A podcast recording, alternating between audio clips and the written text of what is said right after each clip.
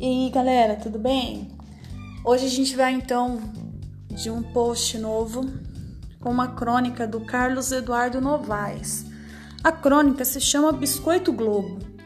A princípio a gente pensa em várias coisas quando a gente fala Biscoito Globo, mas será, né? O que pode acontecer nesse, nesse tipo de texto? Será que alguém vendia esses biscoitos? Será que era uma fábrica que fazia muito sucesso? Bom, passam milhares e milhares de ideias na nossa cabeça. Mas a gente vai descobrir então do que, do que se trata realmente, né? A crônica. Peguem o livro, quem tem, está no livro de Machado de Assis a Lourenço de Aféria. E então, recapitulando, a crônica se chama Biscoito Globo e começa assim. Quem vem de longe lia meus textos nos anos 80 deve lembrar-se da série de crônicas sobre os crônicos engarrafamentos da Rua das Laranjeiras. As pessoas se perguntavam: Você vai descer no congestionamento das duas, das quatro ou das seis? Muita gente se conheceu e se casou, inúmeros negócios foram fechados, sociedades foram compostas e alguns filhos foram concebidos nos congestionamentos noturnos.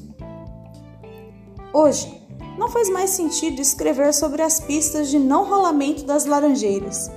O Rio de Janeiro virou um congestionamento só. Uma bicicleta que quebre no túnel Rebouças é capaz de parar a cidade inteira.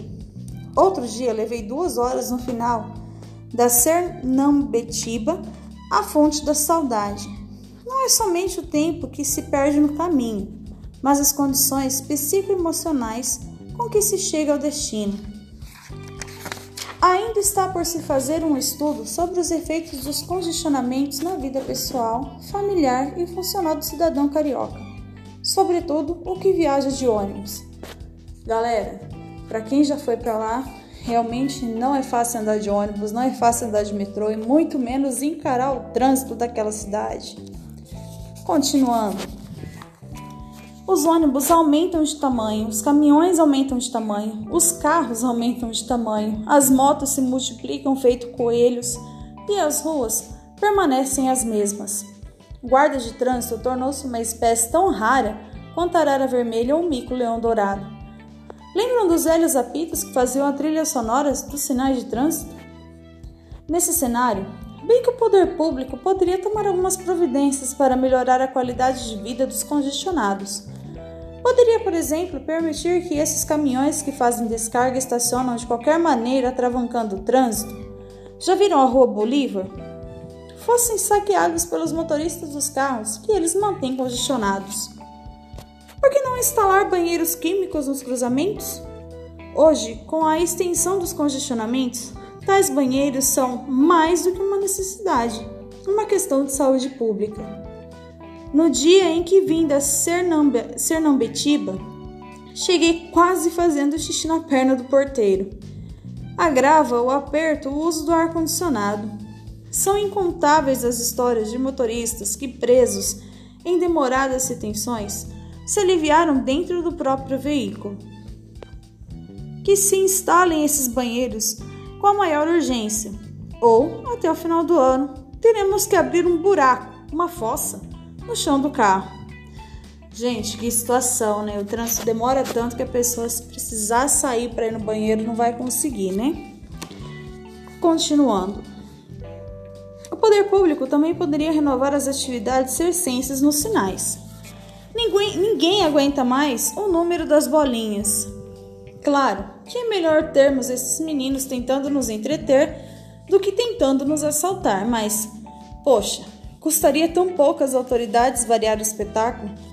Botar no congestionamento um homem bala, no outro a mulher barbada, um mágico engolidor de espadas, a dança dos elefantes. Não vai fazer a menor diferença quatro ou cinco elefantes dançando sob a luz vermelha dos sinais. O cardápio também precisa ser revisto. No primeiro congestionamento da cidade em 1928, gente, olha a data. Já vi o vendedor de biscoito Globo se esgueirando entre os carros. Há anos é sempre a mesma coisa. Mudam apenas as frutas dependendo da estação. Por que não a baiana do acarajé ou hambúrgueres ou sanduíches naturais? o mercado de gente engarrafada cresce assustadoramente e já superou o dos banhistas nas praias. Que tal um café da manhã nos congestionamentos matinais? Em alguns locais, o motorista tem tempo de ler um menu semelhante ao do Lamas. Sai um filé com fritas ao ponto.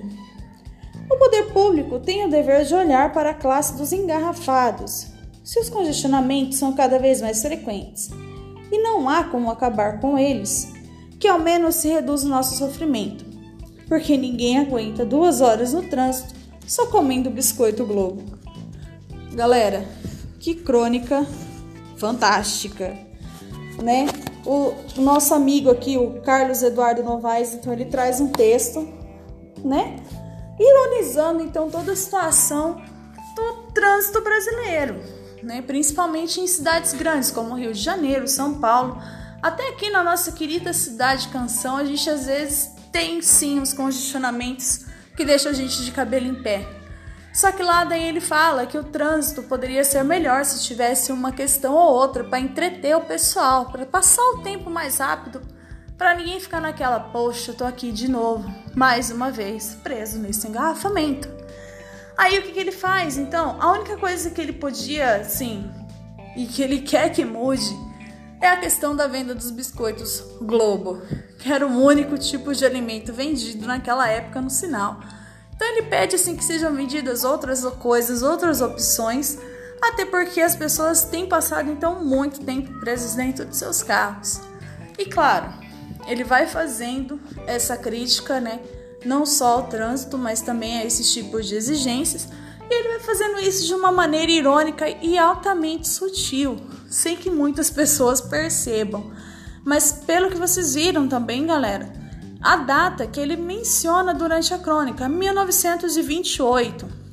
Gente, se naquela época já tinha trânsito, né? Imagina como que não tá agora. Na verdade, a gente olhando para o que tem agora, a gente tenta imaginar como que era naquela época. Será que era o mesmo volume que tem agora?